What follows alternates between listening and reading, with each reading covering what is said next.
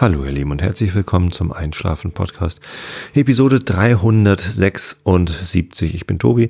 Ich lese euch heute was ganz Besonderes vor, denn äh, ein Kapitel aus dem neuen Buch von Alexandra Tobor ist mal wieder etwas zeitgenössisches nach langer Zeit. Davor gibt's den Rilke der Woche und davor erzähle ich euch ein bisschen was, damit ihr abgelenkt seid von euren eigenen Gedanken und besser einschlafen könnt. Wobei sich heute wahrscheinlich wirklich lohnt, dann auch mal vorzuspulen und zu gucken, ob ich nicht doch wirklich was vorlese. Es gibt ja immer noch Leute, die glauben, dass ich hier im Podcast gar nicht wirklich was vorlese, weil sie immer schon einschlafen, bevor ich zum Vorlesen komme.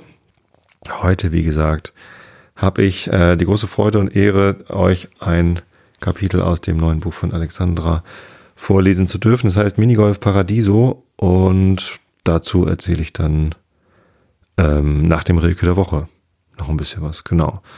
Und zuerst, wie immer, die übliche Ladung langweiligen Krams, damit ihr einschlafen könnt. Und zwar das Thema der heutigen Sendung soll endlich jetzt Pokémon Go sein. Ich hatte euch das schon vor zwei Sendungen versprochen oder angedeutet, dass ich es tun werde. Versprochen habe ich gar nichts.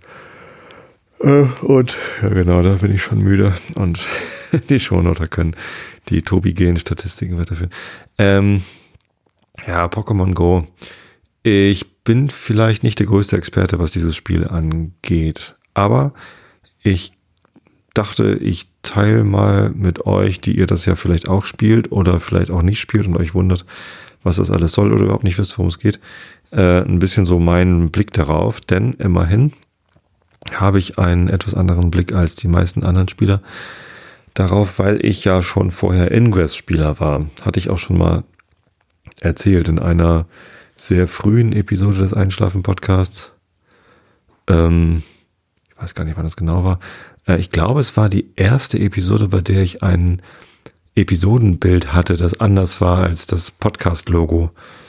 Da hatte ich irgendwie, saß ich gerade mit den Kindern zusammen und wir waren am Tuschen und dann habe ich mitgetuscht und dann habe ich ein Ingress-Logo getuscht und das dann abfotografiert und als ähm, ähm, Episodenbild gemalt.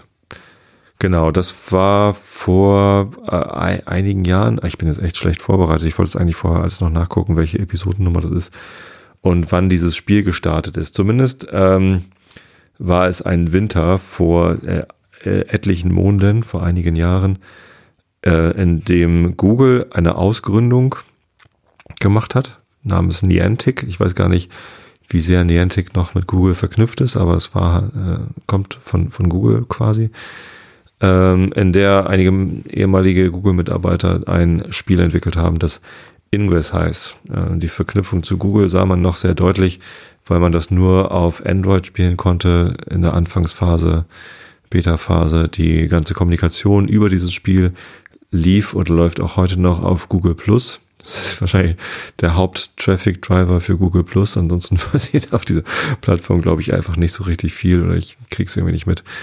Ähm, Google Plus ist ja das Social Network der Firma Google, wo man so ähnliche Dinge tun kann wie auf Facebook, nur tut's keiner, außer Google-Mitarbeiter und Ingress-Spieler. Habe ich immer so den Eindruck. Ist vielleicht ein bisschen gemein, aber ähm, ja, ähm, genau. Und ähm, das Spiel Ingress war das erste großflächig ausgerollte ähm, Location-Based Game, das ich gespielt habe. Vielleicht gab es noch andere und welche davor, die sind aber an mir vorbeigegangen und waren dann womöglich auch nicht so besonders groß. Ähm, Ingress war verhältnismäßig groß für, für seine Zeit. Der Andrang auf die Beta war sehr stark. Ich musste irgendwie eine ganze Weile warten, bis ich da reingekommen bin. Und auch danach äh, war das eine sehr rege und ähm, aktive Community. Spielidee war, dass auf der Welt Portale verteilt sind, also auf der, auf der realen Welt sind virtuelle Portale verteilt an besonderen Orten, aus denen Exotic Matter, abgekürzt XM, strömt. Ähm, und diese Portale können eingenommen werden von Spielern der zwei Fraktionen, die dieses Spiel spielen. Es gab dann Enlightened, das waren die Grünen, äh, und Resistance, das waren die Blauen. Äh, ich war Resistance. Bei den blauen äh, muss man sich am Anfang aussuchen kann man dann nicht mehr ändern. War irgendwie so, ja, pff, Zufall. Ähm, die ähm, Enlightened-Spieler glauben, dass diese exotische Materie von Außerirdischen äh, gestreut wird und wollen die Portale besetzen, um den Außerirdischen zu ermöglichen, Kontrolle über die Welt zu gering, äh, erringen. Und Resistance äh, glaubt das auch, äh, glaubt aber, dass die Außerirdischen äh, gefährlich sind äh, und wollen halt als Widerstand gegen diese ähm, Enlightened-Bewegung diese Portale auch an sich reißen.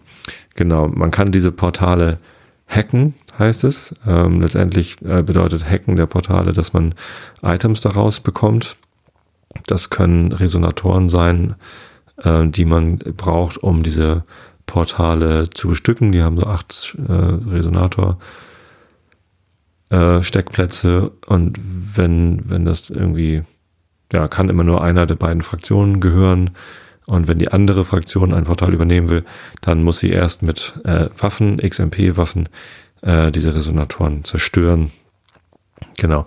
Wenn alle acht Steckplätze von einer Fraktion besetzt sind, dann kann man das Portal noch verlinken. Und zum Verlinken braucht man Schlüssel von anderen Portalen, die kriegt man eben auch durch Hacken. So, und wenn man dann so Links gesetzt hat, kann man mit diesen Links zwischen Portalen, also zwischen diesen virtuellen Plätzen in der realen Welt, kann man dann Dreiecke aufspannen. Mit drei Links hat man ein Dreieck und ähm, das bedeutet dann, dass das Feld in diesem Dreieck von der entsprechenden Fraktion kontrolliert wird. Und das ist quasi so die, die Spielidee, wer ähm, am meisten äh, Felder beziehungsweise darin lebende Menschen ähm, oder Android-Devices, glaube ich eigentlich, ähm, kontrolliert, also Mind-Control-mäßig, glaube ich, dann äh, desto ja, besser geht's der Fraktion. Ja.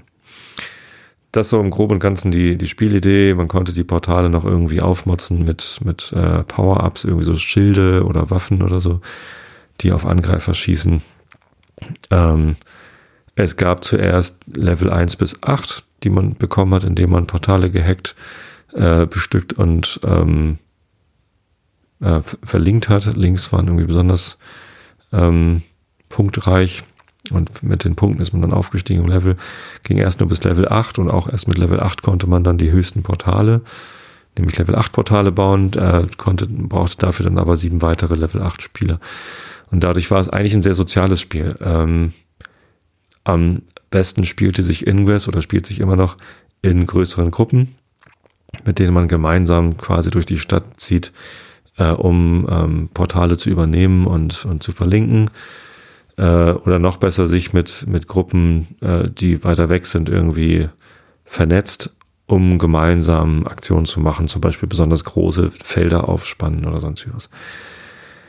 Sehr sozial und, und also erfordert halt Kollaboration und Kollaboration erfordert Kommunikation, da war auch ein Chat eingebaut in das Spiel und so weiter.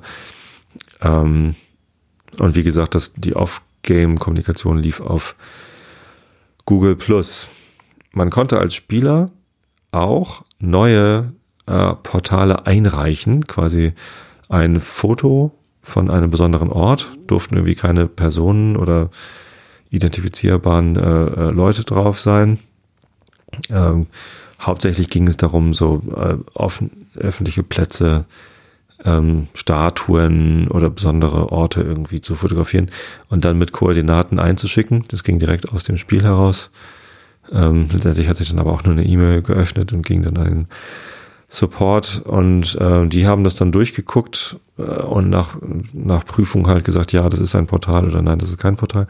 Habe ich damals auch ausprobiert, hat ewig lange gedauert. Ähm, wurden wohl sehr viele Portale eingereicht oder es gab sehr wenig Mitarbeiter, die Zeit dafür hatten, das durchzugucken. Ähm, vielleicht hatten sie auch einfach irgendwann genügend von diesen Portalen. Ähm, ja, Genau. Was hatte Google davon? Ähm, das Spiel war kostenlos und man konnte auch als Spieler nichts darin kaufen. Sie haben irgendwann mal ein bisschen Werbung gemacht. Es gab auf einmal in Hamburg jede neue, jede Menge neue Ingress-Portale von, von Vodafone. Bei jedem Vodafone-Shop war so ein Portal und da war dann eben auch deren Logo abgebildet. Das war halt von sonst niemandem der Fall.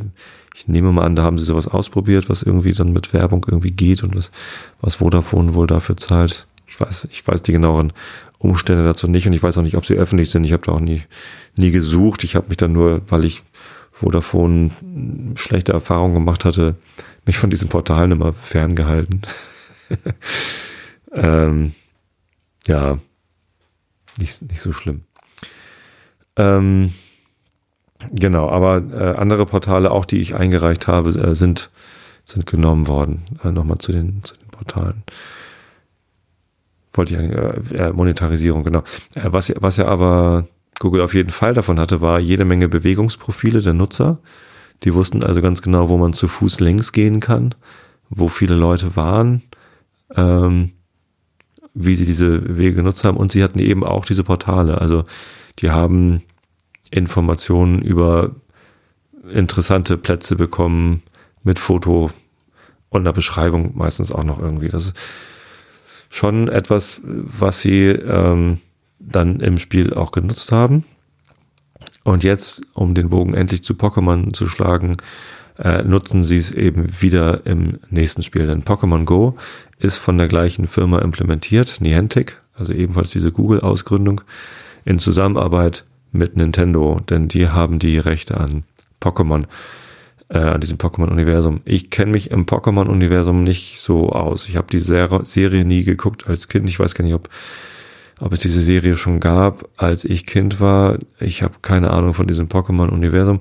Ich spiele dieses Spiel wirklich nur, weil es eben äh, auf Ingress aufbaut.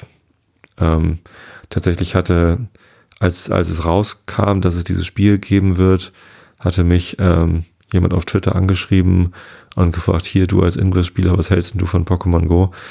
Da gab es das noch gar nicht im deutschen äh, Store. Ich habe mir dann das APK irgendwo heruntergeladen und ausprobiert und ja, es ist halt sehr, sehr ähnlich zu Ingress. Die Karte, auf der man da virtuell rumläuft, ist ein bisschen heller. Die Farben sind alle ein bisschen greller und bunter. Und das Spielprinzip hat sich ein bisschen geändert. Ähm, in, äh, es ist vor allem nicht mehr so nerdig. Also diese ganze Ingress-Welt, die war halt sehr technisch, ähm, kompliziert, nicht wirklich, aber halt abstrakt. Alles irgendwie sehr abstrakt und kühl und technisch und, ähm, und so Science-Fiction futuristisch. Ähm, wohingegen Pokémon Go halt, ja, eine Kinder-Zeichentrickserie äh, mit japanischen ähm, Tierchen, die teils niedlich und wenn böse, dann aber auch niedlich böse irgendwie sind. Also das ist halt nichts, wovon man Angst haben muss. Die Farben sind freundlich und ja, äh, es ist halt ein komplett, das, das Spiel macht einen komplett anderen Eindruck und gibt einem auch auf der Oberfläche viel mehr so, so Spielgeschichte dazu. Also man hat einen Avatar, den man sich irgendwie gestalten kann ähm, der irgendwie so ein, so ein Wanderer ist. Ähm, und ja, die Idee ist, man ist ein Pokémon-Trainer, sammelt Pokémon ein, äh, während man durch die Welt läuft, ähm, kommt eben auch an solchen Portalen vorbei, die jetzt Pokestops heißen. Ähm, aus den Pokestops bekommt man Items raus, genau wie bei Ingress, kann diese aber nicht äh, für sich vereinnahmen. Einige der äh, Ingress-Portale sind aber Pokémon-Arenen, die man dann eben doch für seine Fraktion, von der es bei Pokémon Go 3 gibt, äh, Rot, Gelb und Blau, die irgendwie auch jeder irgendwie einen, einen, einen Gildenchef haben quasi oder ein, weiß ich weiß gar nicht, wie der Fachbegriff dafür ist und irgendeine Ausrichtung haben. Also ich bin im Team Blau, das ist das Team Weisheit. Habe ich gewählt, weil ich in Ingress auch blau war. Ansonsten hatte das keinen näheren Grund und ich habe dann ähm, ja einfach angefangen zu spielen. Genau, einige äh, Ingress-Portale sind jetzt irgendwie Arenen. Genau, die haben die Daten aus Ingress halt einfach dafür weiterverwendet, inklusive der Bilder. Das heißt, ein Foto, das ich mit meinem Handy gemacht habe von äh, einem Haus direkt am Hamburger Hauptbahnhof, da ist ein Nike-Shop drin und das Bild sieht so aus. Also äh, über dem Eingang ist so ein Bild von irgendwie einer Medusa, wahrscheinlich eigentlich, aber ich habe gedacht, das ist vielleicht eine, eine Berenike und habe dann irgendwie ein Foto davon gemacht und gesagt, hier aus den Schlangenmündern kommt wahrscheinlich dann das Exotic Material XM heraus. Ähm, dieses Bild, äh, inklusive dieser Beschreibung, mit der man in Pokémon gar nichts anfangen kann, ist jetzt aber im Pokémon-Spiel, also in Pokémon Go verfügbar. Das heißt, wenn man am Hauptbahnhof vorbeikommt äh, und sich diese Beschreibung von dem Pokestop äh, Nike Lady anguckt, ähm, ist man vielleicht verwirrt äh, oder Ingress-Spieler und freut sich. Naja, zumindest fand ich das ganz nett, als ich das gesehen habe. Ähm, gut, ich habe vielleicht auch, weil ich Ingress gespielt habe, so ein bisschen gebraucht, um, um diese etwas geänderte, also die, das Spielprinzip erstmal war mir so klar, man läuft irgendwie rum, sammelt Items ein, äh, und, und sammelt dann Pokémon ein. Das mit den Pokémon einsammeln ist ein bisschen anders als bei Ingress auch wieder. Also das gibt's halt einfach nicht, dass man irgendwo so, so ähm, NPCs findet, Non-Player-Characters, also ja, Pokémon eben, diese kleinen Tierchen oder, oder, oder Wesen. Ähm, die muss man dann einfangen. Dazu gibt es so ein Minigame, ein Geschicklichkeitsspiel sozusagen. Ähm, ja, wenn man auf der Karte so einen Pokémon äh, gesichtet hat, dann klickt man das an und muss dann mit einem Ball nach diesem Pokémon werfen. Ähm, anders als bei Ingress gibt es hier bei Pokémon Go eine richtige Virtual Reality Funktion. Äh, da kann man dann über die Kamera quasi diesen Pokémon einblenden in die äh, von der Kamera gefilmte echte Realität. Da kann es dann so aussehen, als ob der Pokémon bei irgendwem auf der Schulter sitzt oder auf der Straße oder sonst wo. Ähm, und dann muss man mit einem virtuellen Ball nach diesem virtuellen Pokémon werfen und kann ihn dann entweder einfangen oder Pech haben und daneben werfen oder der Pokémon befreit sich wieder aus dem Ball. So, das ist so ein, so ein kleines Minigame im, im Spiel. Äh, ob der Pokémon sich wieder befreit oder nicht, hängt so ein bisschen davon ab, wie stark dieser Pokémon ist. Da gibt es dann Wettkampfpunkte äh, von 10 bis nach oben auf der oben offenen Pokémon-Skala. Ich weiß nicht, also der, die höchsten Pokémon, die ich jetzt gesehen habe, waren so im 2000er-Bereich. Ich weiß gar nicht, wie weit das hochgeht. Ähm, ja, genau, so. Kann man die Pokémon einsammeln. Da kann man dann bis zu, ich weiß es gar nicht, 150, 200, 250 Pokémon einsammeln. Äh, mit diesen Pokebällen, die man dafür braucht. Wenn, die Poke wenn man keine Pokebälle mehr hat, kann man auch keine Pokémon einsammeln. Deswegen muss man halt immer rumlaufen zu den verschiedenen Pokestops. Alle vier Minuten kann man da dann einmal an dem Schild drehen äh, und kriegt dann Pokebälle, Tränke zum Heilen der Pokémon äh, oder anderen Kram. Ähm, ja, genau. Und, und wenn man ein, ein Pokémon fängt, bekommt man noch Bonbons. Da Bonbons sind noch ein wichtiges Konzept, denn mit diesen Pokémon äh, spezifischen Bonbons kann man diese Pokémon äh, möglicherweise entwickeln. Das ergibt dann halt mit einer Menge von, von äh, äh Pokémon-spezifischen Bonbons äh, und diesem Ausgangs-Pokémon einen, einen fortgeschrittenen Pokémon-Typen. Also zum Beispiel, wenn man ganz viele Taubsi gefangen hat, dann hat man irgendwann genügend Taubsi-Bonbons, um einen dieser Taubsis äh, weiterzuentwickeln zu einem äh, was kommt dann? Tau Boss schon? Nee, da kommt, glaube ich, noch was dazwischen. Äh, zu einem, wie heißen die zweite Stufe von Taubsi? Keine Ahnung, könnte ich ja mal eben ausprobieren.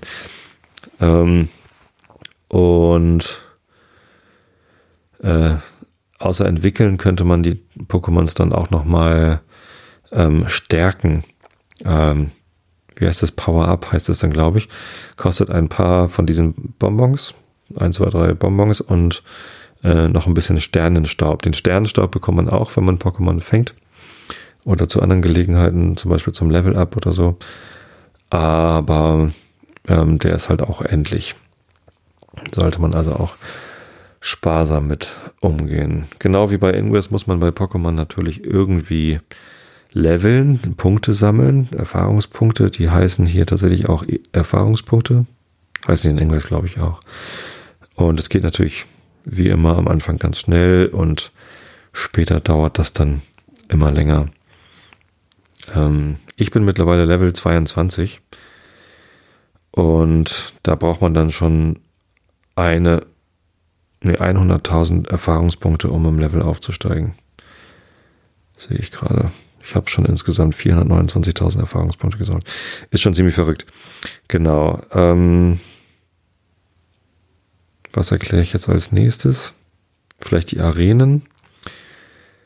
Genau, Arenen können äh, neutral sein, wenn, wenn keine Fraktion sie quasi be, äh, in, in, in, Anspruch genommen hat. Zum äh, in Anspruch nehmen muss man ähm, muss man äh, einen Pokémon äh, reinsetzen. Also erstmal muss man irgendwie, irgendwie der, der, der, Arena eine, eine Stufe verpassen. Wie macht man das eigentlich? Ich glaube, wenn sie leer ist, kann man einfach einen reinstecken und dann hat sie automatisch eine gewisse Stufe.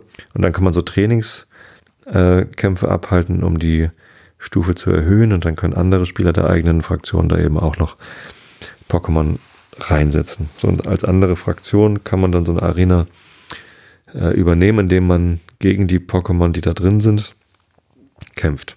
Da gibt es dann so Kämpfe, äh, die Pokémon haben alle eine unterschiedliche Stärke und ähm, unterschiedliche Tricks drauf. Die gehören dann zu irgendwie Wasser-Pokémon, Eis, was weiß ich. Da gibt es ganz viele verschiedene Typen von Pokémon, die auch unterschiedliche Kampfeigenschaften haben.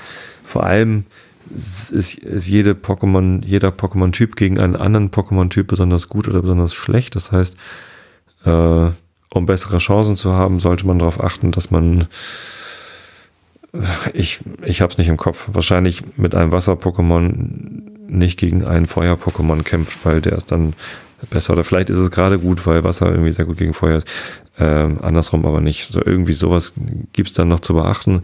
Habe ich mich ehrlich gesagt noch nie so richtig ausführlich mit beschäftigt. Aber theoretisch kann man mit einem Pokémon, der deutlich weniger Wettkampfpunkte hat als der, der da in der Arena sitzt, auch einen Kampf gewinnen, wenn eben dieses Verhältnis von Pokémon-Typen ganz äh, praktisch ist und man außerdem noch irgendwie Geschicht kämpft mit irgendwie Spezialfähigkeiten einsetzen durch langes Festhalten beim Kampf ähm, oder Ausweichen durch seitliches Wischen.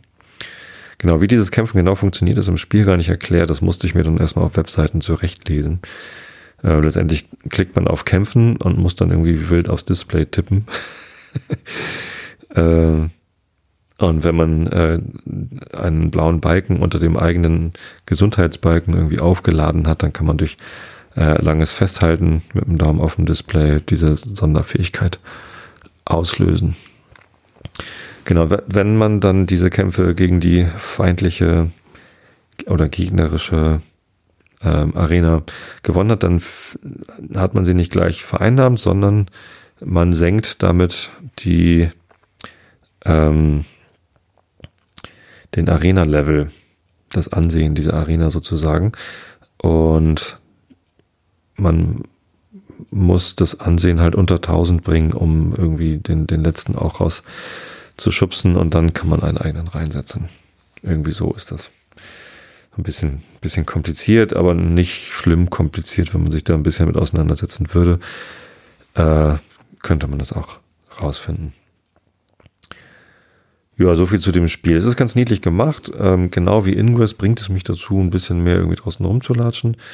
Ähm, und anders als Ingress bringt es aber nicht nur Nerds wie mich dazu, irgendwie draußen rumzulatschen und so ein Spiel zu spielen, sondern sehr, sehr, sehr, sehr, sehr, sehr viele Menschen. Am ersten Tag äh, nach Veröffentlichung des Spiels, bei dem man übrigens im Gegensatz zu Ingress auch in einem Ingame-Shop sich Items gegen echtes Geld kaufen kann. Also es gibt natürlich eine Ingame-Währung, die man auch Ingame erwerben kann. Das ist aber sehr aufwendig. Also wenn man einen Pokémon in einer Arena sitzen hat, dann kann man irgendwie alle 20 Stunden oder so im Shop auf einen Knopf drücken und kriegt dann irgendwie ein paar Münzen äh, pro Pokémon, den man in den verschiedenen Arenen liegen hat. Ich hatte bisher immer nur ein Pokémon pro Arena und wenn ich dann bei der nächsten Arena war, war der erste Pokémon schon wieder entfernt.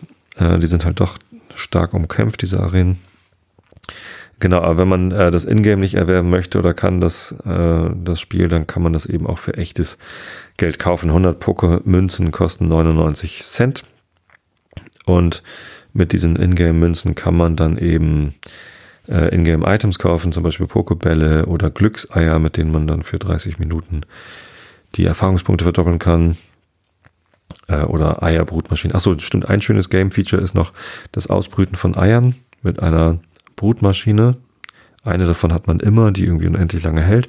Man kann aber zusätzliche Eierbrutmaschinen bekommen durch Levelaufstieg oder durch Kaufen im Shop äh, und damit Eier ausbrüten. Diese Eier bekommt man an den Pokestops, genau wie alle anderen Items auch. Äh, es gibt Eier, die brauchen zwei Kilometer, andere brauchen fünf oder zehn Kilometer, bis sie ausgebrütet sind. Das heißt, man muss dieses Spiel spielen und dabei äh, die entsprechende Strecke gelaufen sein. Also einfach nur laufen und das Handy in der Hosentasche haben reicht nicht, sondern das Spiel muss halt laufen, eingeschaltet sein. Ähm, leider ist auch der Kilometerzähler, der da eingebaut ist, nicht so besonders akkurat. Ähm, hat man das Gefühl, ich muss viel weiterlaufen als die dort angezeigte Strecke. Aber egal, ich laufe ja immer weit genug. Ähm, kann man auch beim Joggen, beim, äh, ich laufe, ich jogge so langsam, dass ich sogar beim Joggen Eier ausbrüten kann. Sehr schönes Podcast-Zitat, das wollte ich unbedingt bringen. Ähm, nein, das, es gibt da irgendwie so, ein, so, eine, äh, so eine Grenze, wenn man schneller ist als eine bestimmte Geschwindigkeit, äh, werden eben keine Eier ausgebrütet. Und aus den Eiern schlüpfen dann eben Pokémon, je nachdem, äh, wie weit man laufen muss, um das Ei auszubrüten. Bei zwei Kilometer Eiern eher so kleinere, einfache Pokémon und bei zehn Kilometer Eiern doch ziemlich äh, starke, seltene Pokémon. Es lohnt sich also. Ähm, ja, und Erfahrungspunkte gibt's dafür auch und noch ein paar von den, von den Bonbons gibt's gibt's auch mit dazu. Eine gute Strategie ist übrigens, wo ich gerade irgendwie von den Glückseiern gesprochen habe, die man hier kaufen konnte, äh, ist, dass man Pokémons äh, von diesen äh, häufigen Pokémons, also Raupi, Taubsi und äh, wie heißen sie noch, diese, diese Ratten? Äh, Ratzfratz. So wie, was gibt's noch? Nicht nur Raupi, wie heißen denn die anderen Dinger? Hornlio, genau. Ähm, von, von denen sammelt man einfach so viele, bis man keinen Platz mehr hat und äh, schickt alle weg, die man äh, nicht entwickeln kann, weil man nicht genug Bonbons hat. Also ich habe ich hab zum Beispiel im Moment äh, 96 Taubsi-Bonbons. Damit kann ich mir ähm, 13, nee, stimmt gar nicht, 8 Taubsis entwickeln. Ich habe aber ähm, 10 Taubsis in meinem ähm, Dingsbums, also verschicke ich schon mal zwei. Da verschicke ich einfach immer die mit den wenigsten äh, Wettkampfpunkten ähm, und bekomme dafür von dem Professor jeweils irgendwie noch einen Taubsi-Bonbon. Ähm, man sammelt einfach ganz lange äh, Taubsis, ohne sie zu entwickeln und diese anderen Dinge auch, um dann, wenn man keinen Platz mehr in seinem Pokémon-Speicher hat, man kann maximal 250 Pokémon, sehe ich gerade, äh, mitnehmen. Es sei denn, man hat sich im Shop so einen Pokémon-Weiterungsbeutel gekauft ähm, und entwickelt die dann alle auf einen Schlag nachdem man ein Glücksei geklickt hat. Diese Glückseier verdoppeln die Erfahrungspunkte und Taubsis entwickeln oder überhaupt Pokémon entwickeln bringt jedes Mal 500 Erfahrungspunkte.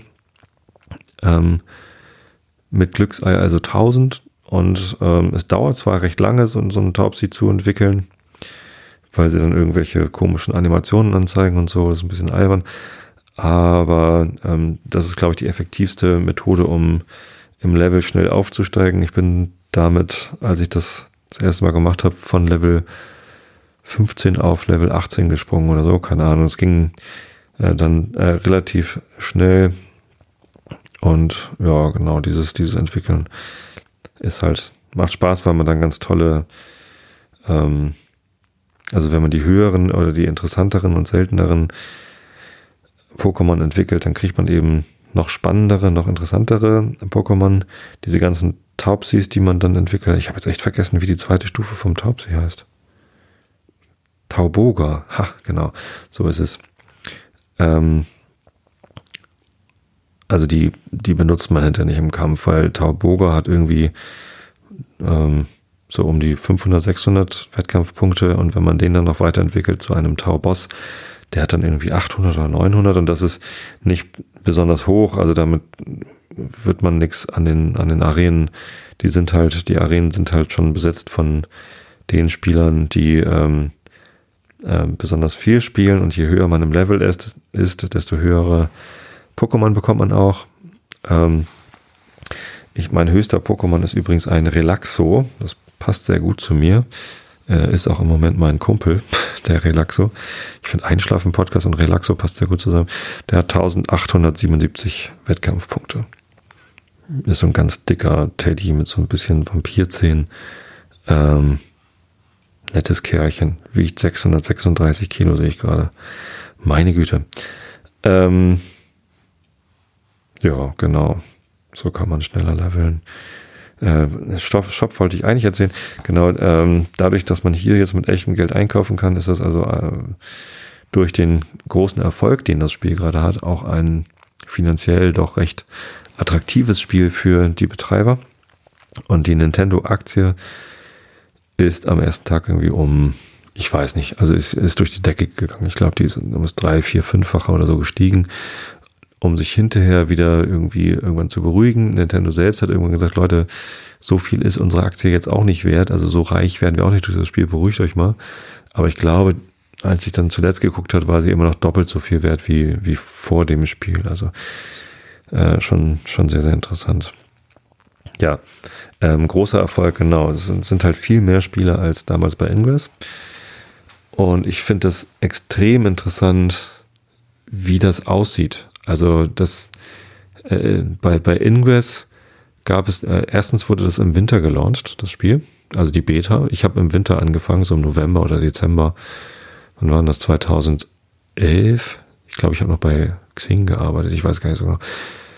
Ähm, und entsprechend sind auch viele der Bilder, die da eingeschickt worden sind von den Portalen, irgendwie mit, mit Schnee und so hier von uns in, in Norddeutschland. Und ähm, wenn man dann mal draußen Ingress gespielt hat, man muss es ja größtenteils draußen spielen, dann ähm, sah man halt ab und zu mal Leute, die mit dem Handy durch die Gegend laufen, die dann irgendwie erratisch stehen geblieben sind und zurückgegangen sind äh, und eben auch diesen typischen USB-Kabel mit irgendwie äh, und unterwegs Akku dran irgendwie rumlaufen. Und wenn man sich dann gegenseitig erkannt hat als Ingress-Spieler, dann ähm, hat man sich zumindest irgendwie äh, wissend irgendwie zugenickt und, und nett gelächelt und gegrüßt. Äh, manchmal hat man sich dann auch einfach unterhalten und irgendwie ausgetauscht oder sich gegenseitig beim Leveln geholfen oder was auch immer oder Items ausgetauscht. Ähm, aber das waren halt nicht so viele. Man hat die nicht, also wenn man das Spiel nicht kannte, dann hat man die im, im, im Stadtbild, Straßenbild nicht gesehen. Und ganz anders ist es jetzt bei Ingress. Also Ingress verändert Ne, ganz, ganz anders ist es jetzt bei Pokémon Go. Dieses Spiel verändert das Straßenbild. Das ist unfassbar, ähm, an wie vielen öffentlichen Plätzen auf einmal ähm, große Ansammlungen von Menschen jeden Alters und jeder Couleur sozusagen, also Schüler, Studenten, ähm, Büroangestellte, Bauarbeiter, weiß nicht, also das scheint irgendwie jegliche Gesellschaftsschicht, die ein Smartphone zur Verfügung hat, zu erreichen, dieses Spiel. Jung und alt. Und ähm, ja, da, da sind dann auf einmal irgendwie ganz viele Menschen, die irgendwie mit einem, äh, wie heißen diese Akkus für unterwegs eigentlich? Power, die mit einer Powerbank am Handy irgendwie dann da rumstehen und irgendwie klicken und dann irgendwie alle mal weitergehen oder auch nicht. Ähm, in Hamburg ist es zum Beispiel besonders gut sichtbar auf dem Altonaer Balkon. Ein kleiner Park in der Nähe von äh, äh, meinem Büro sogar, äh, wo halt vier Pokestops relativ dicht beieinander stehen, äh, an so einem Park, der halt irgendwie einen wunderschönen Blick über die Elbe ermöglicht. Äh, ich habe da mit Holgi mal zusammen, oder Holgi hat da mal ein Hörertreffen gemacht mit mir zusammen. Ich weiß nicht, ob wir beide eingeladen haben. Zumindest äh, waren wir halt beide da. Ähm, Und Tim Pritloff hat da auch schon mal ein Hörertreffen gemacht, genau. So, den habe ich da auch schon mal getroffen. Ist also ein, ein beliebtes Ausflugsziel. Äh, bis vor ein paar Monaten, also bis Juni, war das ein ganz normales Ausflugsziel, wo sich Leute getroffen haben, um dann da zu grillen oder einfach auf der Bank zu sitzen oder so. Und jetzt seit ein paar Wochen ist da halt dauerhaft in allen vier Pokestops ein Log-Modul eingerichtet. Das ist auch nochmal so ein Item, was man irgendwie bekommen kann, äh, was man in einen Pokestop reinstecken kann und dann lockt das für eine halbe Stunde Pokémon an, sodass dort halt irgendwie besonders viele Pokémon erscheinen. Und ja, irgendwie hat sich das ergeben, dass da am Altener Balkon irgendwie dauerhaft Log-Module von irgendwelchen Leuten reingesteckt werden. Und ähm, vielleicht deshalb oder vielleicht einfach, weil es da so schön ist, hängen da jetzt immer ganz viele Leute ab, die dieses Spiel spielen. Das ist total skurril. Man kommt dahin zu diesem Park, zu diesem Platz, den man irgendwie so kennt. Äh, und statt der üblichen kleinen Grüppchen, die sich unterhalten und grillen oder irgendwie Pärchen, die spazieren gehen, sieht man da jetzt halt haufenweise Leute, die auf ihr Handy starren und irgendwie ähm, Sachen irgendwie äh, klicken. Ähm, ab und zu bewegt sich auf einmal die ganze Meute irgendwie runter zur Arena ähm, oder Richtung hier oder Richtung da, wenn irgendwer dort einen besonders seltenen Pokémon gesichtet hat, den dann auf einmal alle fangen wollen. Also den kann dann anscheinend nicht nur einer fangen, sondern können auch mehrere. Ich habe das einmal erlebt, äh, dass dieser äh, Pulk da loszog und bin dann auch mitgegangen. Ich habe dann das entsprechende Pokémon leider nicht mehr fangen können, aber alle anderen kamen mit einem breiten Grinsen nämlich zurück und da wurde dann auch mal kurz gesprochen. Ähm, und äh, in diesen Grüppchen, die, die ja gemeinsam zum Pokémon-Spielen hingegangen sind, ähm, um sich darüber auszutauschen, wie stark der jeweilige Pokémon ist, den man dann gefangen hat oder so.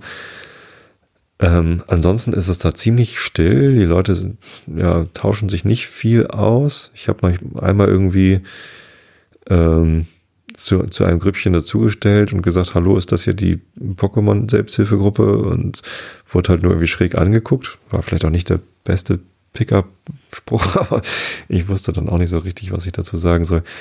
Ähm, ja, ist irgendwie so richtig kommunikativ und community-mäßig kam mir das da nicht vor, sondern eher die einzelnen Grüppchen für sich, aber nicht kein, kein großartiger Austausch untereinander oder miteinander. Ja, und nicht nur da, auch ansonsten sieht man in der Stadt äh, recht viele Leute ähm, mit diesem Spiel rumlaufen. Ähm, das, das greift auch sehr um sich, sogar irgendwie in, in Tosted an der Kirche äh, gibt es einen Pokestop, da hängen auf einmal ganz äh, erstaunlich viele Jugendliche an der Kirche rum. Äh, oder am Sande äh, gibt es irgendwie einen kleinen Brunnen, wo auf einmal alle sitzen und auf ihre Handys gucken. Ich, ich finde, es verändert das, ähm, das Straßenbild, dieses öffentliche Leben. Äh, ich finde es sehr spannend. Ich finde es vor allem spannend, wie sich äh, die, die Umgangsform ändern, äh, wie man mit anderen Menschen umgeht, die man nicht kennt und dann darüber trifft. Ähm, aber auch, wie man äh, in Gruppen sich verhält, in, in, wo vielleicht nicht alle Pokémon spielen, aber einige doch. Also ist es zum Beispiel gesellschaftlich akzeptabel, wenn man zu zweit spazieren geht. Der eine spielt Pokémon, der andere nicht, dass, dass der eine dann äh, das Pokémon-Spiel laufen lässt und einfach nur das Ei ausbrütet oder so oder vielleicht mal drauf linst und an einem Pokestop dreht oder so, ohne jetzt viel Zeit damit zu verbringen. Ich weiß nicht, wo ist da die Grenze? Äh, was ist da irgendwie gesellschaftlich vertretbar? Es ist eine ähnliche Frage wie Facebook, Twitter, keine Ahnung was, Ablenkung mit dem Smartphone, während man sich mit anderen beschäftigen könnte. Das ist eine Höflichkeitsfrage. Ähm, die die Gesellschaft noch nicht eindeutig beantwortet hat. Also jeder findet da für sich eine Antwort oder eben auch nicht, aber äh, man kann jetzt nicht sagen, es ist verpönt, in Gesellschaft irgendwie auf Facebook zu gucken, äh, weil das mag für einige Situationen oder Menschen oder Bevölkerungsgruppen zutreffen, für andere nicht. Und für Pokémon gibt, stellt sich die Frage halt nochmal erneut, weil es irgendwie eine andere Art von Aufmerksamkeit ist, die dieses Spiel äh, verlangt. Ja sehr spannend. Äh, ich, ich war vor diese Frage schon gestellt, als ich noch Ingress gespielt habe, denn das hat äh, aus meinem Freundeskreis halt nicht unbedingt jeder irgendwie mitgespielt, eher die wenigsten. Und ja, selbst wenn ich mich mal mit einem anderen Ingress-Spieler getroffen habe, war das eigentlich eher skurril, dann irgendwie untereinander Sachen auszutauschen, noch bevor es diese Beutel gab, die, wo man ganz viele Sachen reinstecken konnte, musste man jeden einzelnen Resonator anfassen und fallen lassen. Das war sehr ätzend. Hat dann auch nicht gerade zu Gesprächen geführt. Ähm, aber bei Pokémon gibt's halt doch sehr viele, die das spielen und ja, wie, wie benimmt man sich da untereinander? Ähm, Finde ich interessant. Und das ist irgendwie eine, eine, Sache, das hängt natürlich auch davon ab, für wie lange dieses Spiel jetzt so erfolgreich ist, wie es denn gerade ist. Ich glaube, dass die Jahreszeit und das Wetter irgendwie einen großen Einfluss darauf hatte. Also hier in Norddeutschland war der August und auch der September war ganz fantastisch vom Wetter her und perfekt geeignet zum Pokémon-Spielen. Juni und Juli war ja eher ein wettertechnischen Reinfall, aber äh, seitdem haben wir halt etliche heiße Tage, Wochen gehabt mit, mit Sonnenschein, wo man, wo es vielleicht teilweise schon zu heiß war zum Pokémon spielen, aber naja, das kann man sich ja Abkühlung verschaffen. Ja, äh, ich glaube, das zahlt auch ein. Mal gucken, wie es im Winter dann ist, wenn das dann weniger wird. Vielleicht äh, legt sich das dann auch wieder und nächstes Jahr ist der Spuk schon wieder vorbei.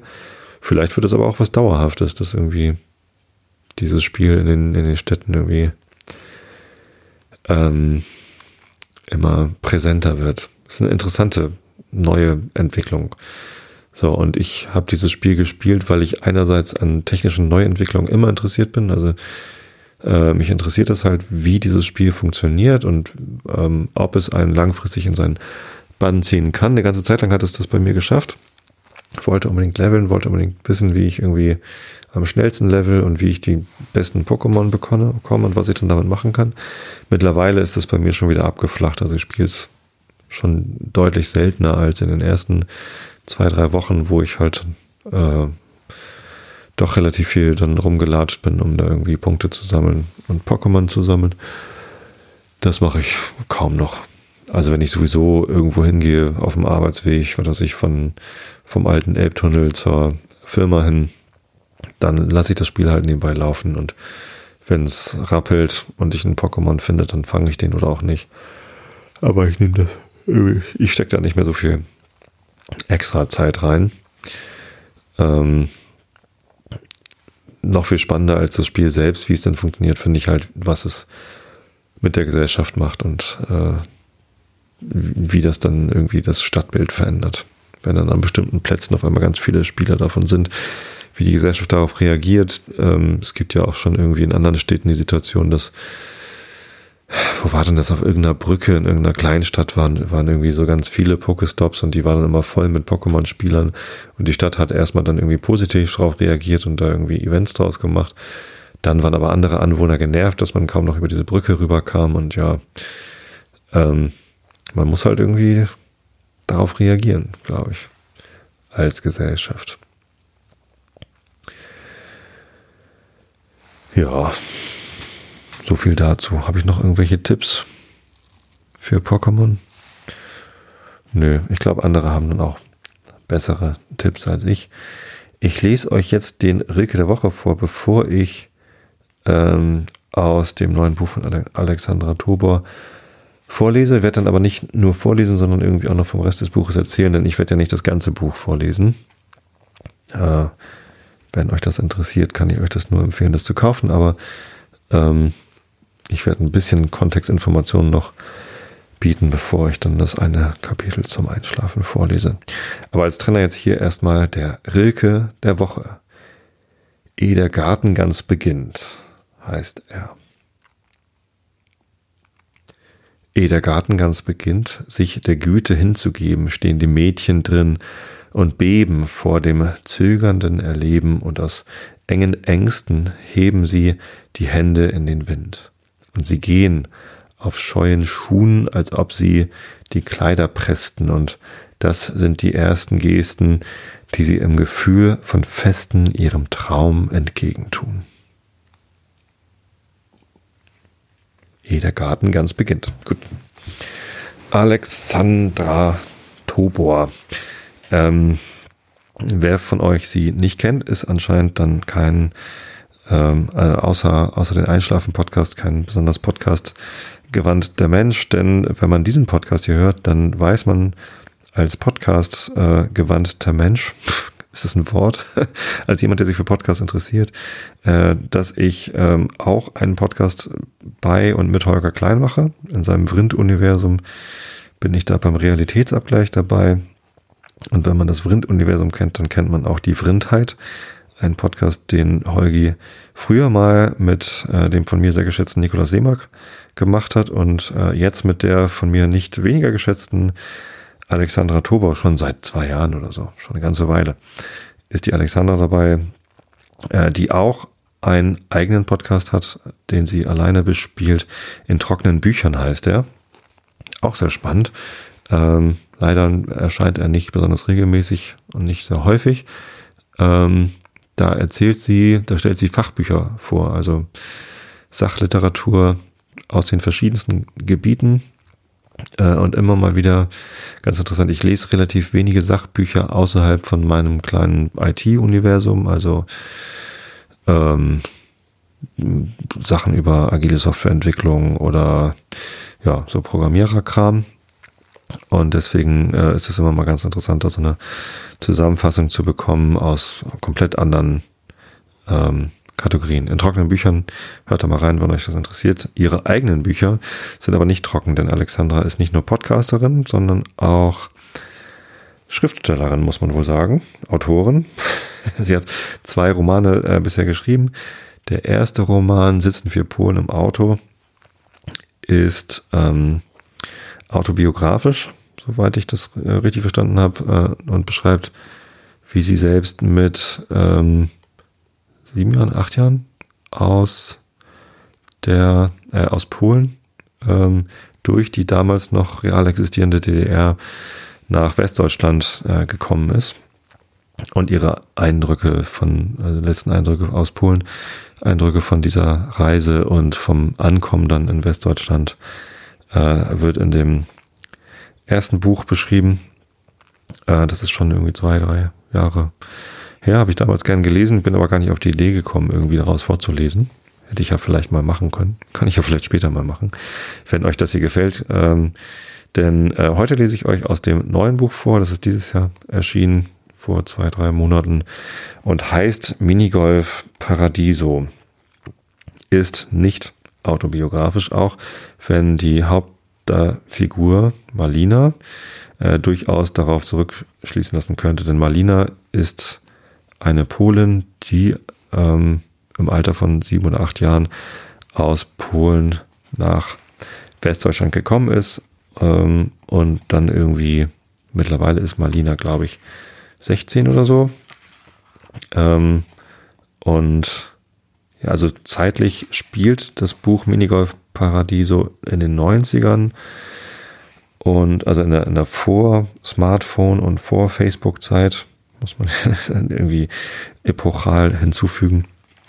Und das passt natürlich irgendwie äh, zu Alexandras ähm, Geschichte, aber alles andere in diesem Buch, also das Buch ist halt rein fiktiv. Es äh, handelt davon, dass diese 16-jährige Marlina ähm, Sommerferien hat, erster Tag, und ihre Eltern fahren ohne sie an die Nordsee, um da irgendwie Ferien zu machen. Und ähm, sie bleibt zurück in Castrop Rauxel und plant eigentlich als Außenseiterin ähm, äh, nichts zu machen, außer irgendwie zu lesen und sich in ihrer Wohnung zurückzuziehen. Ihr einziger äh, wirklicher Freund, ähm, dessen Namen ich jetzt gerade nicht parat habe, der äh, ist leider vor äh, zwei Jahren dann schon oder so gestorben. Er war ein Punk, der irgendwie so zwei, drei Jahre älter war als sie und ja, der ist halt nicht mehr da. Genau, Titus heißt er. So, und dann sind halt die Eltern weg und ähm, durch einen Zufall entdeckt Marlina, so mal eben zur Handlung, ähm, die als Hausaufgabe über die Sommerferien bekommen hat, einen Aufsatz über ihre Familie zu schreiben äh, aber über ihre Familie gar nicht so viel weiß, entdeckt irgendwie zufällig, dass äh, ihr Großvater, von dem sie bisher glaubte, er sei tot, ähm, äh, womöglich äh, doch lebt und zwar ganz in der Nähe. Das entdeckt sie, weil der Großvater irgendwie in, in so Fernsehshows, der Preis ist heiß, äh, mitgemacht hat. Und ähm, ja, über eine Spur von ihrer Mutter kommt sie da irgendwie drauf. Ähm, sucht dann ihren Großvater, findet ihn auch, ähm, versucht irgendwie äh, damit klarzukommen, dass der halt äh, da ist und versucht irgendwie zu verstehen, warum er da ist und nicht, nicht tot ist. Und ähm, ja, die beiden begeben sich dann gemeinsam äh, auf einen nicht ganz also, geplanten Roadtrip, äh, machen eine Reise äh, nach Polen ähm, unter dem, na, ich weiß gar nicht, wie viel vom Inhalt ich erzählen will oder soll. Zumindest ähm, geht es darum, irgendwie Marlinas äh, Familiengeschichte irgendwie zu entblättern und zu verstehen, äh, warum der, der Großvater halt jetzt irgendwie in der Nähe von Castro Brauxel irgendwo eine kleine Minigolfbahn hat und äh, warum ähm, Marlinas Mutter ihr gesagt hat, dass er tot sei und warum sie keinen Kontakt zu ihrer Großmutter hat und so weiter und so fort. Also relativ ähm, äh, ja, komplexe äh, Geschichte, die so nach und nach irgendwie entdeckt wird, äh, mit relativ viel Action. Also es ist eine, ein Buch mit, wie viele Seiten hat es denn? Rowold Verlag, Ro, Ro, Ro, äh, 255 Seiten. Das schlägt auch jedes äh, Nerdherz gleich viel höher bei dieser Zahl von äh, 2 hoch 8 minus 1 Seiten und ähm, da kommt man relativ schnell durch. Das ist irgendwie leicht zu lesen und auch ähm, von, der, von der Erzählgeschwindigkeit äh, angenehm schnell. Äh, man, man wird nicht verrückt. Es ist jetzt nicht irgendwie so Neuromancer-mäßig irgendwie ein, ein äh, zu schneller Trip, aber es ist auch nicht äh, alles andere als langweilig. Es ist total, ähm, hat, eine, hat eine gute Erzählgeschwindigkeit, äh, manch, meistens irgendwie spannend äh, und vor allem schön. Also man, ich bin nun mal irgendwie in einer, in einer ähnlichen Generation aufgewachsen, in einer ähnlichen Generation sozialisiert. Das heißt, äh, die ganzen kulturellen Elemente, die da auftauchen aus den 90ern, wie zum Beispiel der Preis ist heiß, aber auch die ganze Musik, die Marlina gern hört und womit sie sich auch differenziert von, äh, von den anderen aus ihrer Schule, was weiß ich, Joy Division und irgendwelche ähm, Bands halt, die damals irgendwie cool waren. Ähm, ja, das, ich, ich kann mich da ganz gut reinfinden und ähm, das, das ist einfach schön, sich in diese Zeit zurückzudenken. Gleichzeitig ähm, ist es so, dass ich mich persönlich selber mit meiner, äh, mit meinem Migrationshintergrund ehrlich gesagt nur, nur selten beschäftige. Mein Vater ist 1945 aus Schlesien nach äh, Westdeutschland geflohen, so am brennenden Dresden vorbei. Ähm, mir selbst ist das meistens gar nicht bewusst, dass ich einen Migrationshintergrund überhaupt habe, weil ich bin halt irgendwie ähm, aufgewachsen in sehr behüteter Situation von, von sehr gut integrierten ähm, Eltern. Also meine Mutter ist Hamburgerin, äh, die ist kein, hat keinen Migrationshintergrund, äh, mein Vater eben. Ähm, das war aber irgendwie nie Thema. Und ähm, das heißt, ich musste auch nie irgendwie integriert werden. Es gab eine lustige Situation, als äh, der, mein, mein Heimatort Wistedt irgendwie eine Chronik rausgebracht hat zum 950-jährigen Jubiläum oder was. Ähm, da wurden dort eben auch die Einwohner irgendwie aufgelistet, beziehungsweise aus irgendeinem Grund stand mein Vater da drin als Flüchtling, der in Wistedt irgendwie aufgenommen worden wäre. Was halt gar nicht stimmt, denn mein Vater wurde im Ruhrpott als Flüchtling aufgenommen, als er damals irgendwie Kind war. Der war irgendwie acht, als er ja, gekommen ist. Hat dann irgendwie als sehr junger Jugendlicher irgendwie mit, mit 14 irgendwie unter Tage gearbeitet im Ruhrpott. Ähm, und da kann man irgendwie sagen, okay, da ist er irgendwie als, als Flüchtling irgendwie aufgenommen worden. Hat dann aber äh, in Hamburg gelebt, eine Ausbildung zum Diakon gemacht, dann an der Abendschule Abitur gemacht, studiert und ist dann als studierter, festangestellter äh, Familienvater nach Vistit gekommen und hat ein Haus gekauft. Da kann man irgendwie nicht sagen, er sei in Vistit als Flüchtling aufgenommen worden. Das ist irgendwie schräg. ähm, weiß ich nicht. Ähm, nicht, dass ich was dagegen hätte, wenn er als Flüchtling aufgenommen worden wäre, aber dann hat sich irgendwie dieses Dorf mit, mit falschen Federn geschmückt, würde ich sagen. Keine Ahnung.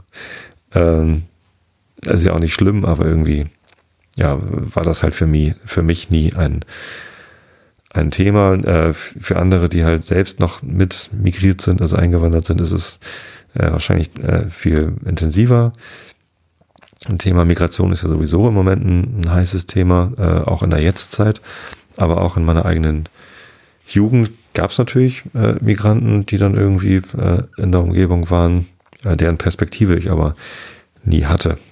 Und das ist natürlich eine interessante Perspektive, die dann hier aufgezeigt wird. Also das heißt, ich konnte sehr, sehr viel mit dem, mit dem Buch anfangen und freue mich deshalb, dass ich ähm, hier ein bisschen draus vorlesen kann.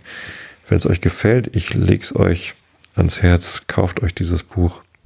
Ich mache ja nicht oft Werbung, aber ähm, hier sehr gern. Ich habe auch nichts davon. Äh, äh, kauft euch einfach dieses Buch und genießt es. Ähm, ich lese euch Kapitel 6 vor. Ähm, Alexander hatte mich gefragt, was ich am liebsten vorlesen möchte, beziehungsweise war davon ausgegangen, dass ich vom Anfang an vorlese. Der Anfang ist auch schön, bekommt aber, also hat ein sehr, sehr trauriges Ende. Also schon im ersten Kapitel, ähm, das ist alles sehr, sehr bedrückend irgendwie, der, der Anfang. Schon im ersten Kapitel wird halt erzählt, dass sie halt wenig soziale Kontakte hat und ähm, sehr zurückgezogen lebt und jetzt irgendwie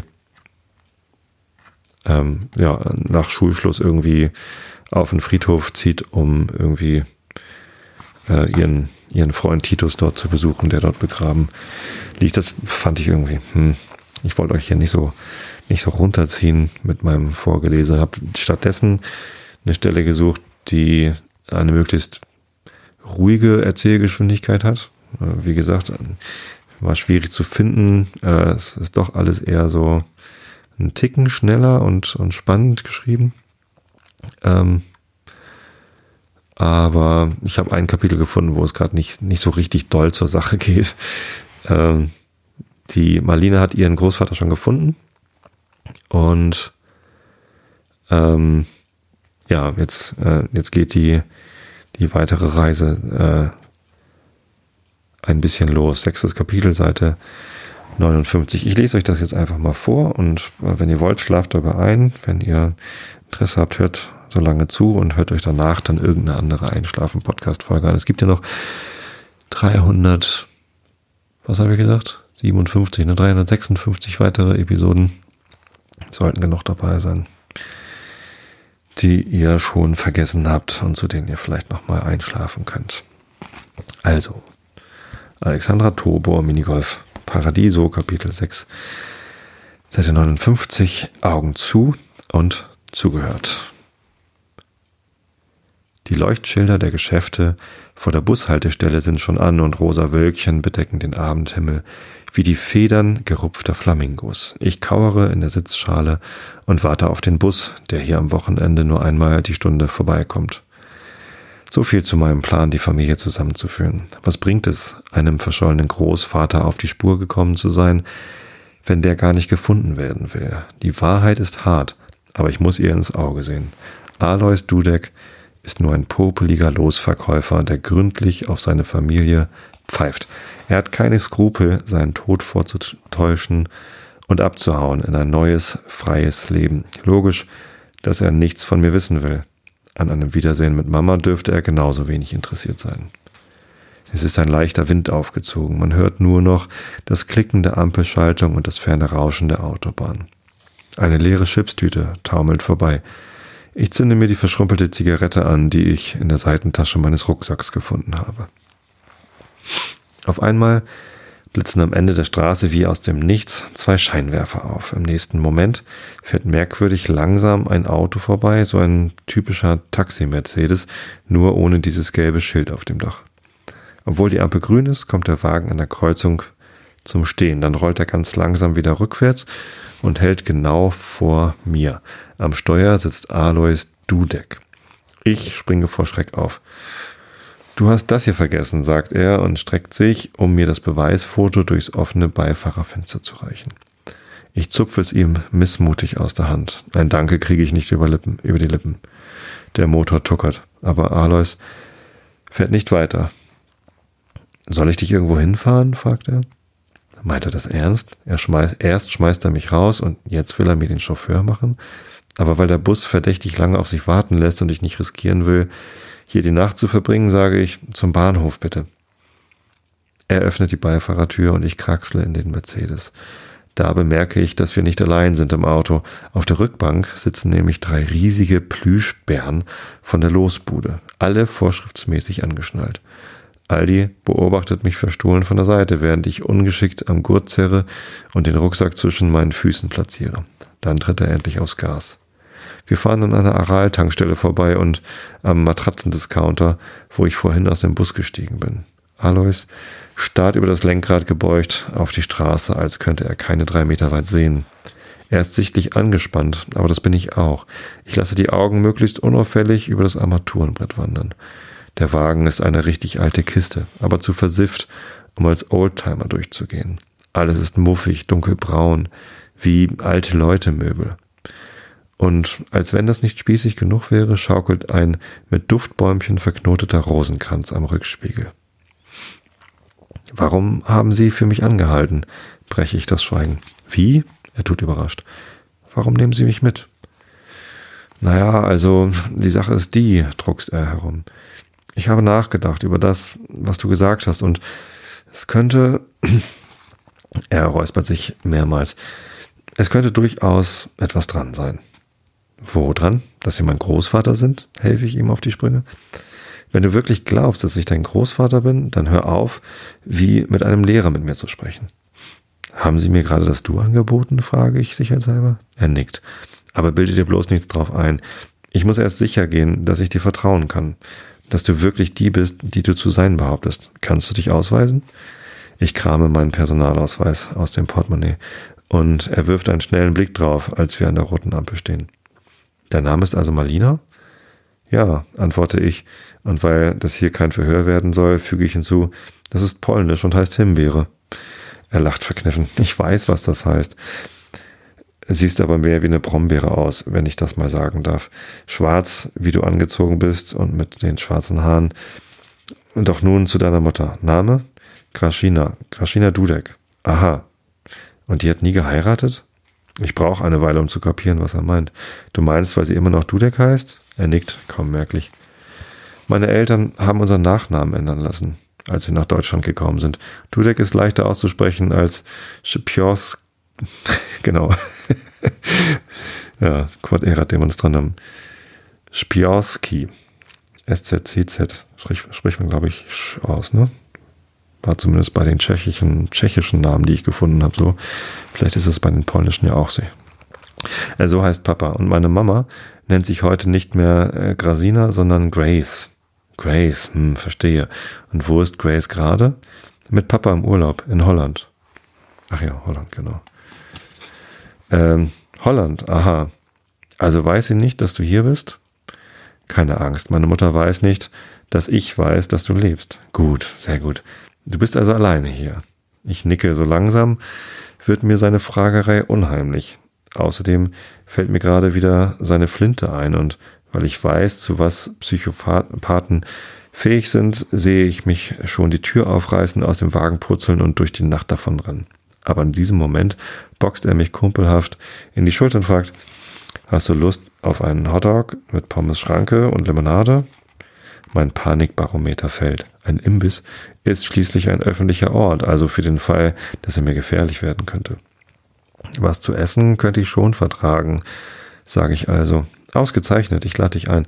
Aber unter einer Bedingung. Du nennst mich nicht Opa in dem Lokal. Mein Name ist Aldi. Kapiert? Lässt dich einrichten, antworte ich und atme endlich meine Anspannung aus. Auch Aldi lehnt sich zurück, hat nur noch eine Hand auf dem Lenkrad und so fahren wir schweigend durch die verschlafene Vorstadt. 20.30 Uhr. Die Straßenbeleuchtung im Bahnhofsviertel ist funzelig und Schwärme von Motten knallen gegen die Lampen der Laternen. Alfs Pommespalast ist ein Eckimbiss mit sonnenverblichenem Schild. Die Tür wird von zwei überfressenen Mülleimern bewacht. Die Pappschalen würgen. Bevor wir reingehen, zwirbelt Alois sich, heißt eigentlich Alois, Alois?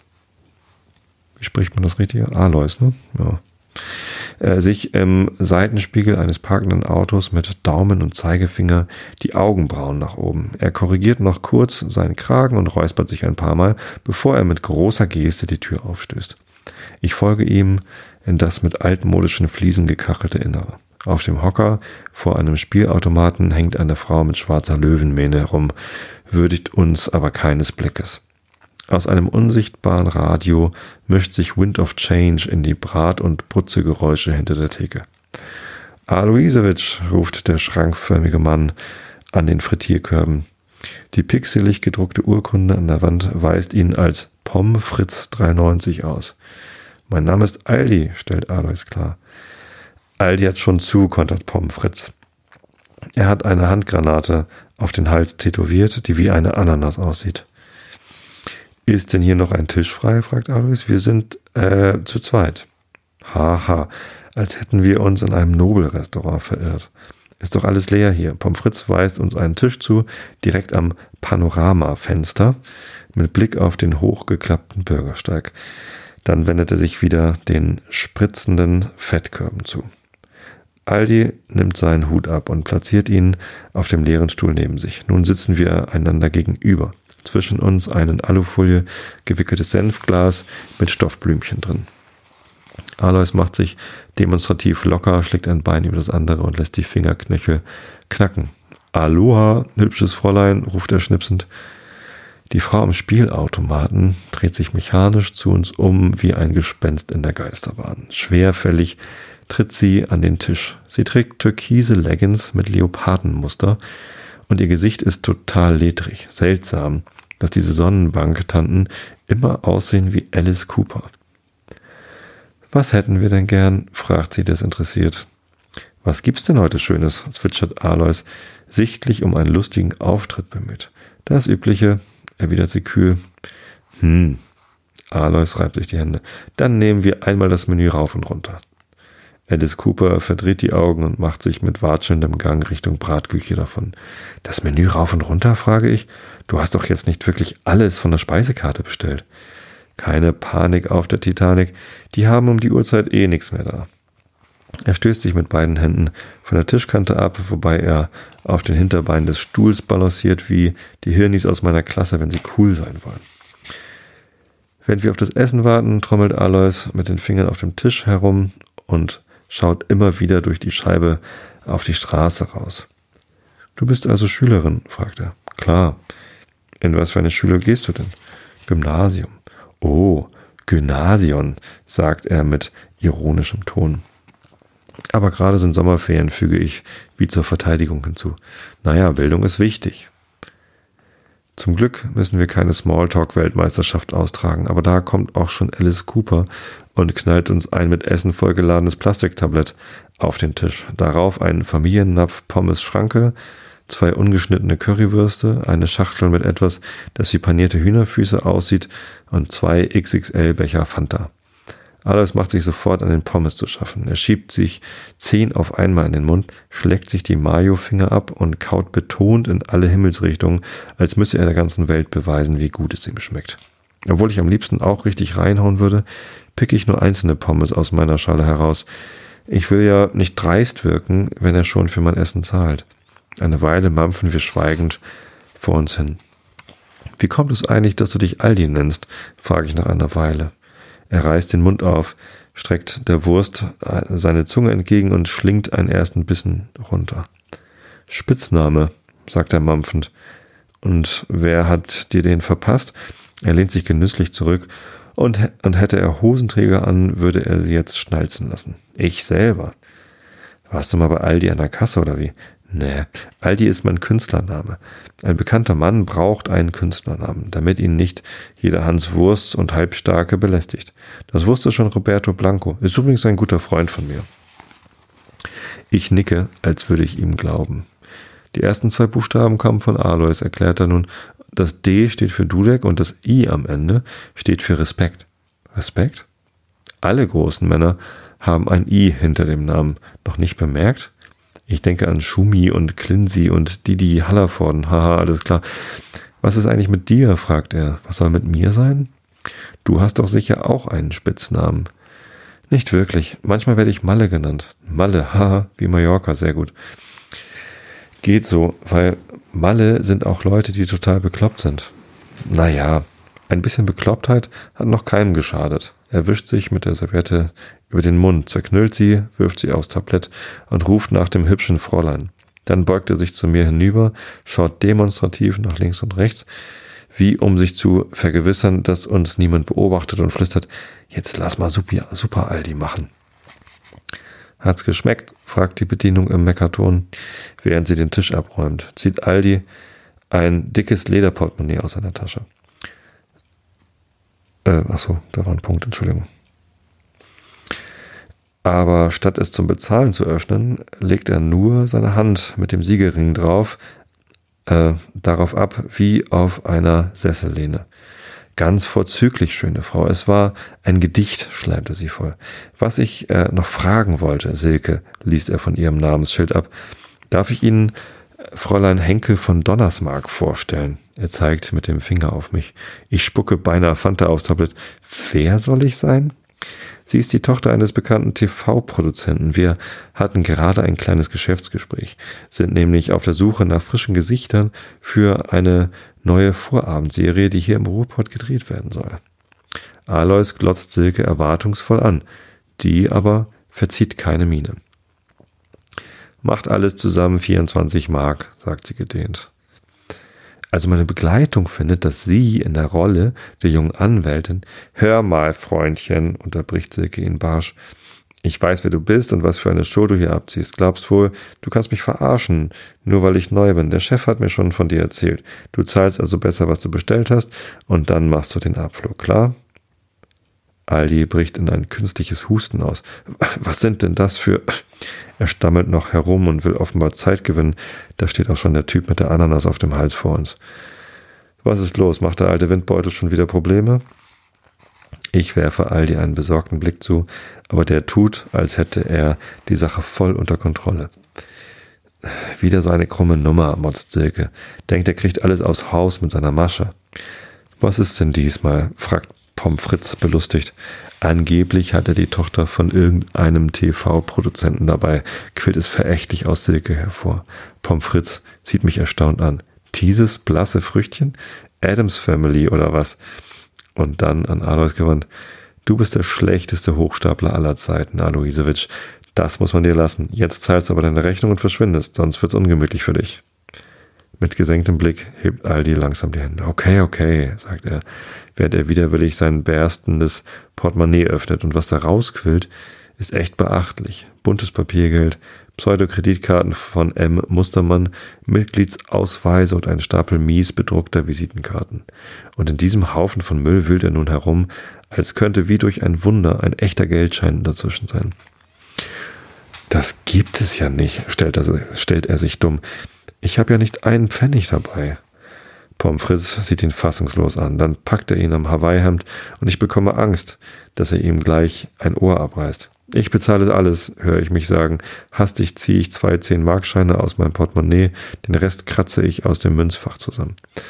Pommes Fritz lässt langsam von Aldi ab. Silke ficht mein ganzes Fahrgeld vom Tisch und geht zurück an ihren Spielautomaten. Höchste Zeit, dass du wieder Teller spielen kommst, Aloisewitsch, knurrt Pommes Fritz zum Abschied. Aldi schnappt sich noch schnell seinen Hut und wir verlassen das Lokal wie zwei geprügelte Hunde. Was war denn das für eine Scheißaktion, frage ich, während wir mit Händen in den Hosentaschen zum Mercedes zurückstapfen.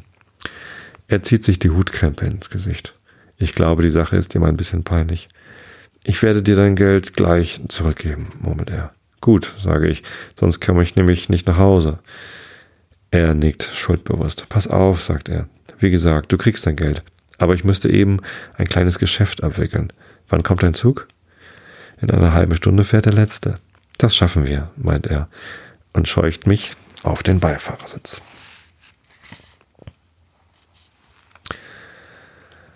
Ja. Sommerferien 1997 spielt das Buch. Wie gesagt, ich habe da großen Spaß dran gehabt, das zu lesen. Ähm, habe jetzt beim Vorlesen erst gemerkt, dass ich mir vielleicht vorher hätte über, überlegen sollen, wie man die Namen alle ausspricht. Aber naja, äh, war jetzt zwar kein, kein echtes Prima Vista. Ich habe den Text ja nicht zum ersten Mal gesehen, sondern ich hatte das Buch schon gelesen, aber es ist auch schon wieder ein paar Tage her. Ähm, wie dem auch sei. Soll ja auch kein Hörbuch werden hier. Stattdessen gibt es das dann wahrscheinlich demnächst äh, in, in super Qualität von irgendeiner guten Sprecherin eingesprochen, denn schließlich ist es ein Roman in der Ich-Perspektive. Ja. Die Marlina erzählt die Geschichte ja selbst. Und dann wäre es vielleicht passender, wenn es auch eine Frau spricht. Vielleicht Alexandra, ich weiß gar nicht. Als Podcasterin müsste sie ja alles zur Hand haben, um ein Audiobuch zu produzieren. Aber es ist ganz schön viel Arbeit. Naja, wie dem auch immer sei, wünsche ich euch allen eine gute Woche, gute zwei Wochen. Nächste Woche gibt es wieder Realitätsabgleich, genau. Und schlaft recht viel, schlaft ausreichend viel, denn Schlafen ist gesund und insgesamt total wichtig. Ich habe euch alle lieb. Bis zum nächsten Mal. Gute Nacht.